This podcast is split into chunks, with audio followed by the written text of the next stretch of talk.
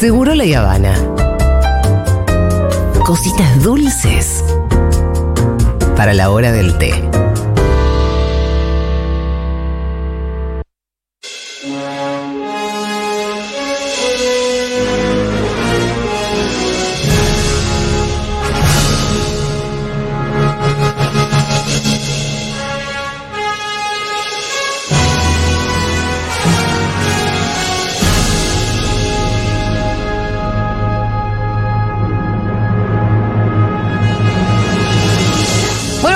Día como hoy, hace 25 años exactamente, moría Lady Di. Claro que sí, Diana de Gales en un accidente automovilístico en el túnel de Ponte del Alma, eh, al margen norte del río Sena, en París, Francia. Un hecho que conmocionó al mundo entero, Fito. Exacto, junto a su eh, novio Dodi Al-Fayed. Y también, bueno, estaba el conductor, Henry Paul. Todos Eh, fallecieron, ¿no?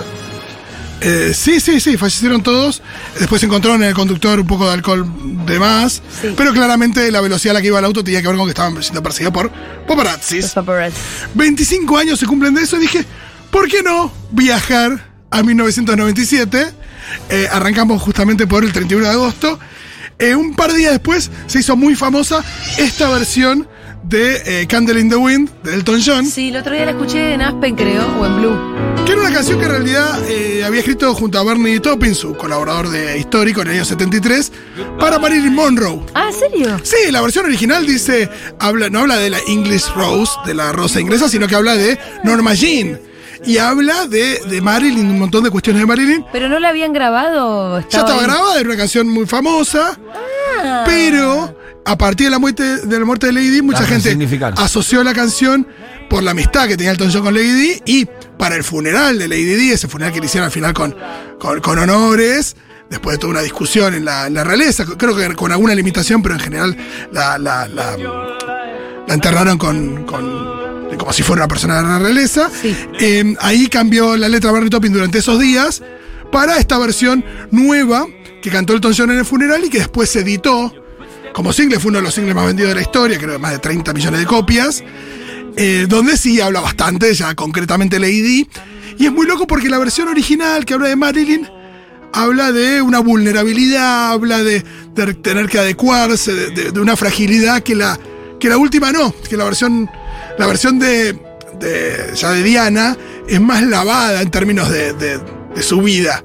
Sí de, sí mostrarla como fuerte, de que va a ser recordada por su pueblo y un montón de cosas, pero no del costado ese por ahí más frágil de Diana dentro de la familia real. Igualmente a mí la idea de la de una vela en el viento eh, me parece que le queda muy bien a las dos.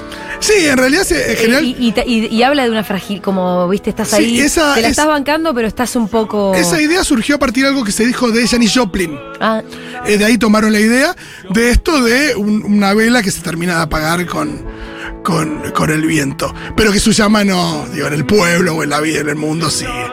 Eh, Elton John estaba medio peleado con Lady Di eh, en el 97. Se amigaron cuando. Cuando se murió. No, cuando el 15 de julio asesinaron a Gianni Versace, que era muy amigo de los dos. ah. Ahí se juntaron para el entierro de Versace, prometieron volverse a hablar. Una vez que estuvieron los dos en Londres y no se volvieron a ver porque Diana muere el 31 de eh, agosto. ¿Sabemos por qué se habían peleado? Por algo respecto de, de una campaña que habían hecho, eh, creo que un libro que había hecho Versace, eh, que estaba dirigido a eh, la concientización o alguna, o alguna ONG relacionada al, al VIH. Y eh, tenía que escribir el prólogo, pero no había leído el libro. Le dijo, pero todavía no lo leí, entonces no lo quiero, no lo quiero prologar hasta no saber bien. No sé, una, una- un cruce y, se pelearon durante un tiempito. Pero finalmente, eh, bueno, Elton John la homenajea. Después, él dice que esta canción no le gustó, que terminó, terminó siendo como muy morbosa durante, durante todo ese tiempo. Eh, no le gustó haberla vuelto a grabar y demás. Eh, pero bueno, quedó en el recuerdo. De todas maneras, yo estaba en mi viaje de egresados cuando Sí. sucedió esto. Año y 97. Escuchaba otra música eh, y lo que sonaba mucho era esto. De ahí, poneme el tema que sigue. Give me the power de Molotov. Ajá. Que venía muy fuerte en el 97, sin ninguna duda. Estábamos re calientes en el viaje de egresados, como cualquier eh, nada, grupo de pibes. Y la figura, si vos me decís que era el sex symbol de ese momento, pero no del 97, sino de fin de agosto del 97, o sea, hace Ah. exactamente 25 años. Leticia Brediche, que había actuado en Cenizas del Paraíso, que era Claro. la película más vista en Argentina de ese año, la película argentina más vista, eh, cuando eh, Marcelo Piñeiro ya había hecho Tango Feroz, Claro. había hecho Caballos Salvajes, dos películas que rompieron la taquilla de los Lado 90. Paso, ¿no? Eh, Exacto. Y después, en el 97, se estrena Cenizas del Paraíso, que también fue un boom. Yo creo que nunca vi tanta cola en un cine como yendo a ver Cenizas del Paraíso. Esto de, no sé, tres cuadras de cola, un- una cosa como... Aparte los cines eran más grandes, había otra, otra cosa en esa época. Eh, unos grandes días para el cine, porque el 20 de agosto de ese año se estrenó Jackie Brown de Tarantino. El invierno había sido bastante choto con Batman y Robin, con la segunda de Jurassic Park que no estaba bien. Que con el tiempo aprendí a admitir que no estaba bien, porque como la dirigía Spielberg había una cosa como que había que No podía estar mal. Y eh, ¿Por qué no estaba bien? En pocas palabras. no, porque la primera había sido Muy buena. una locura, por ahí, no sé, no sé. Eh, y eh, para los que teníamos eh, 17, 18 años en ese momento, la película del año había sido Martín H, de Adolfo Aristarain. Claro. Totalmente. Sí, que se había totalmente. estrenado en abril.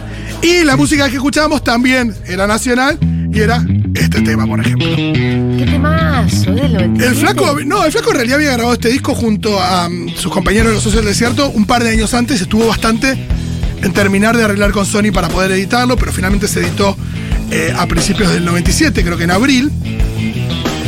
Eh, y en esa época también, ¿saben lo que ¿Qué había? es eso? Para mí es un disco más o menos nuevo. es verdad que no lo es, pero viste cuando te acordás cuando salió, pensaste Tiene un cuarto de siglo, es muy loco. Sí.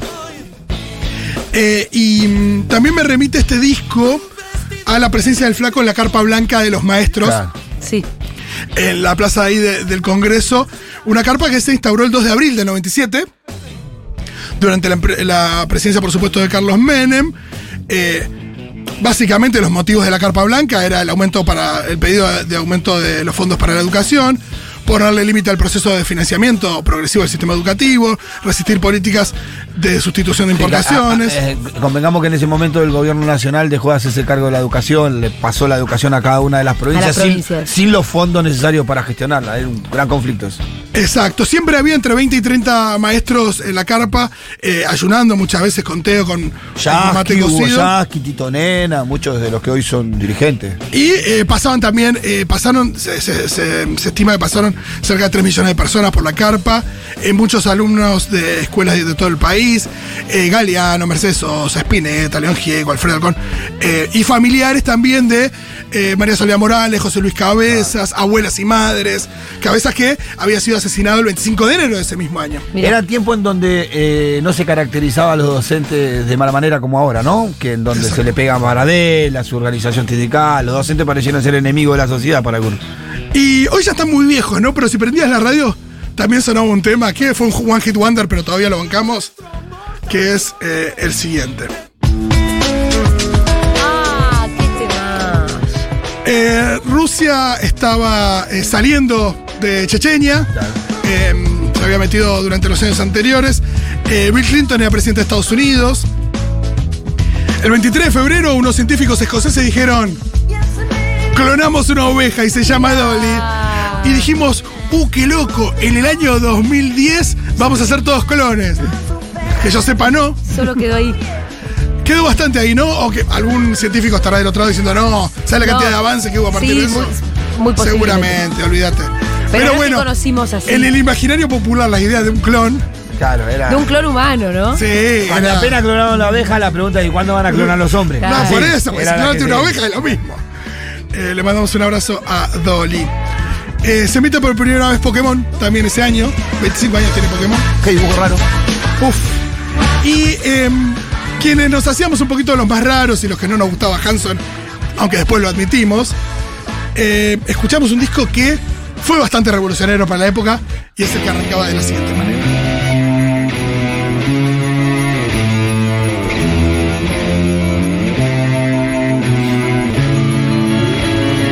Discaso, discaso, discaso, discaso, discaso. Estamos hablando de qué computer de Radiohead, que eh, rompió con todo ese año. Es muy difícil eh, tratar de entender lo que pasaba con OK Computer, eh, pero era un disco como nunca habíamos escuchado. No sé si desde Revolver que no había pasado esto de que un disco salga y la gente esté como, ¿qué onda lo que está pasando? Em, Y le gustó a todo el mundo. sí, sí. em, creo que se lanzó primero en Japón. ¿Ah, sí? Típico, ¿no? Los japoneses con. Sí, sí, sí. Em, y em, el primer single fue para Paranoia Android, si bien eh, el disco arrancaba con este tema, que es. em, ay, me olvidé el nombre de esta canción. Eh, Airbag, claro. Por supuesto. Ay, no la saques. Sé que algunas veces Dije Airbag, ¿para qué dije Airbag? Bueno, eh, primer ministro de, en el Reino Unido, Tony Blair. Tony Blair. Eh, y eh, es muy loco, porque si vos ves, ese año, ¿sabés quién ganaba las elecciones en Bolivia, por ejemplo? ¿Quién?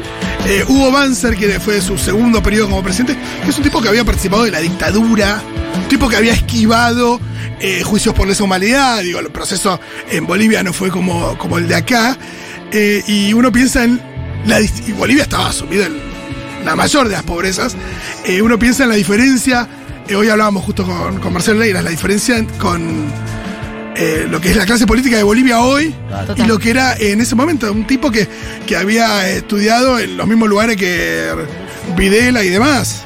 Eh, un tipo de esa, de esa estirpe era elegido como presidente en Bolivia. La Escuela de las Américas. Eh, sí, un tipo que había participado del Plan Cóndor, una cosa como muy espantosa. En Inglaterra, el 20 de junio, salía el primer libro de Harry Potter, Ya. que unos años más tarde se convertiría en película. Y em, Luis Miguel sacaba su eh, tercer disco de eh, boleros, que se llamó Romances. Creo que era Romance, segundo Romance y el tercero se Romance. llamó Romances, en plural. Otro tema que sonaba mucho, este tema que además tenía un video muy maravilloso, Oh. Little Sweet Symphony de The Verb, Richard Ashcroft que se metía en la calle, iba mira, haciéndole Caminaba. pechito a la gente. Vive caminaba, pero se llevaba Cami- por delante a la caminaba gente. sin que importara a quién se le cruzaba. Con actitud de rockstar. Los nombres más elegidos en 1997 en nuestro país. A ver. María Belén, Juan Ignacio. María quiero que me cuenten, quiero que me cuenten del otro lado qué estaban haciendo en el 97. Bien. Yo, como dije, eh, quinto año y viajé egresados. Eh, María Belén, Juan Ignacio, Rocío, Micaela, Tomás, Santiago, Agustín. Todos nombres bastante Normal. comunes, muchos. eh, sí, nada. María Belén el primero. El primero, María Belén. ¿Qué edad tenés, Miru? Miru nació en el 97. Y Miru, o sea que hay muchas María Belén de 24 años. ¿Conoces Belénes o María Belénes? Cosas Muchas. raras. Eh, Miru estaba por nacer. Miru nació en octubre del 97. Todavía no Miru nació. ya estaba en la pancita. Sí. Estaba todo el mundo llorando a Lady Di cuando. O llorando a la madre Teresa de Calcuta, que murió unos días después de Lady Di. ¿Te acordás? El Y 5 pasó de septiembre. Pasó desapercibida. En ese momento yo era bastante chupacirios. Y dije, qué barbaridad, cómo pasó desapercibida la madre Teresa. Después leí un poquito más acerca de la madre Teresa. Y había algunas cositas ahí, ¿no? Y aparece un Dark Side. Sin ninguna duda, eh, los invito a leer acerca del Dark Side de la Madre Teresa respecto de la cantidad enorme de fondos que recibió y, cómo- y en las condiciones en las que estaba eh, el lugar donde, donde ella y sus eh, hermanas atendían a los enfermos. También cierta cuestión respecto de eh, aceptar la muerte y aceptar con alegría la muerte a personas que por ahí estaban en condiciones todavía de vivir y acceder a algún tipo de medicamentos que le pudieran salvar la vida. Eh, recepción de donaciones y amistad con eh, algunos dictadores bastante complicados. Y sobre todo la lucha eh, sin cuartel contra el aborto, por supuesto, ¿no? Eh, en la Grande Belleza hay una especie de Madre Teresa de Calcuta que es genial, ¿te acordás? Sí, pero no tanto. Y sí, como que llega esta mo- es, es- es la Madre Teresa, Sí. llega a Roma y todos la agasajan, entonces todo como esta especie de Italia berlusconiana, Sí. agasajándola como si fuera Mick Jagger igual, y la vieja ahí como que ni puede hablar, pero se, se deja... Sí, que hablaban más de ellos que de ella. Exacto. Eh, hermoso. Pero bueno, la vieja se deja agasajar ahí. Muy bien. Como Miru, gente que nació en el 97, Jacob Elordi, que es eh, Nate de Euphoria, Cindy Sweeney, que es Cassie en Euphoria, también Kylie Jenner, eh, John Cook, eh, el más joven de los BTS, Macy Williams, también conocida como Arya Stark, y como decíamos, Miru Schwarzberg, entre otros. Diego también nació. Dieguito. Bien. Pon el Dieguito Dieguito. en el 97. Eh, ese año nos trajo dos grandes discos. El primero, una persona que amamos muchísimo, que es el Flaco Spinetta. El segundo, una persona que no queremos mucho, pero que sacó un gran disco. Estoy hablando de Andrés Calamaro. Alta Suciedad. Es un disco que traía hit atrás de hit, Descagazo. sin ninguna duda. Yo lo quiero a Calamaro. El equipo del momento, claro que sí, el River de Ramón Díaz. Pitu, nos guste o no. Sí, sí, sí. Eh, un River tricampeón. Un River Eh, Gallardo, Ortega. eh, con el chileno Salas. Te voy diciendo, Germán Burgos. Sí. eh, después estaba Celso Ayala, Berizzo, Hernán Díaz, Lombardi. Estaba Juan Pizorín, estaba Trota. Pablito Aymar, Astrada, Sergio Berti. eh, como decía Marcelo Gallardo, el Pipa Gancedo. eh, el Diablo Monserrat, Santiaguito Solari, Julio Cruz. Todavía estaba el Mencho Medina Bello, Francescoli y Marcelo Salas, entre otros. Ya, no campeón de Libertadores, señor. ¿no? En el 96 años campeón de la Libertadores y, y se fueron tricampeones, pero si hay algo con lo que no podían, Era con Boca. con Boca. Le Era ganamos con gol de la nuca, con guerra, le ganamos de todas las maneras. Y justamente, Pitu, el. em, vamos acá, exacto. El 25 de octubre de ese año es el último partido de Diego Armando Maradona como profesional. Contra River. Exacto, 2 a 1 gana Boca. Eh, eh, sale en el entretiempo Maradona, entra Juan Román Riquelme. Y el Diego tuvo una declaración inolvidable para con la hincha, para en general para con los jugadores de River, que a los que les habían dado vuelta ese partido. Sí, sí. Lo, lo único que digo es que, es que Boca jugó a lo Boca y, y River fue River. Jugó un gran primer tiempo y en el segundo tiempo se le cayó la bombacha. ¡Uy, qué duro! Qué hermoso que era el Diego. Es en ese momento en mi casa explotábamos todo. ¡Ah! ¡Qué termo, qué termo que era! El balón de oro de ese año lo ganó Ronaldo. No Ah. Cristiano Ronaldo, sino Ronaldo, Ronaldo, figura del. Barcelona, el brasileño. El mejor de Sudamérica, sin duda, es el chileno Salas, me parece que era. Francesco Lira, si querés, el emblema de River, pero el tipo con más proyección y todo, era el chileno Salas. Ese año se dio también el Mundial de Malasia, sub-20 de la mano de ganamos. El segundo campeonato, que tenía un equipazo también. Estaba el Poroto Cubero, entre otros, pero Diego Placente, Walter Samuel, Lionel Scaloni, hoy actual técnico de la selección. Y después, Cucho Cambiazo, Riquelme. eh, estaba también Pablo Aymar. Eh, un equipazo mal eh, de Argentina en el 97. Vamos a pasar a las elecciones que se dieron también ahí en octubre para renovar 127 de las 257 bancas de la Cámara de Diputados, elecciones legislativas, y esto es lo que pasaba. Vienen los candidatos, los primeros candidatos. Graciela Fernández Meijide, primer candidata diputada eh, por la provincia de Buenos Aires, Federico Estorani, y por la capital federal, Carlos Chacho Álvarez y Rodolfo Terraño. Esto es entonces lo que se está viviendo en la plaza de los dos congresos, allí los vemos. Federico Estorani, Chacho Álvarez, Fernández Meijide, un poco más atrás el jefe de gobierno, Fernando de la Rúa, quien ha subido Eh, Fernando de la Rúa, que después sería. que ninguno de esos permaneció en la política.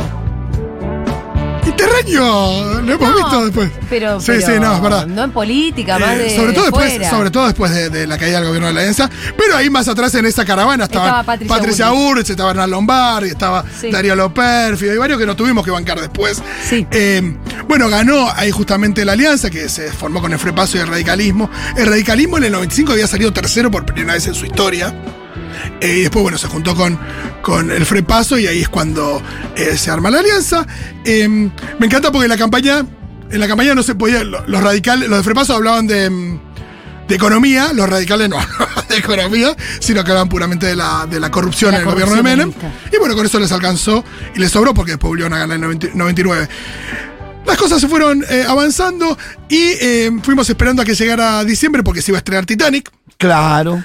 Eh, y también en el medio firmamos el protocolo de Kioto en Japón por el cambio climático. Si no le dio No bola se a le ha dado demasiada bola a lo largo de la historia.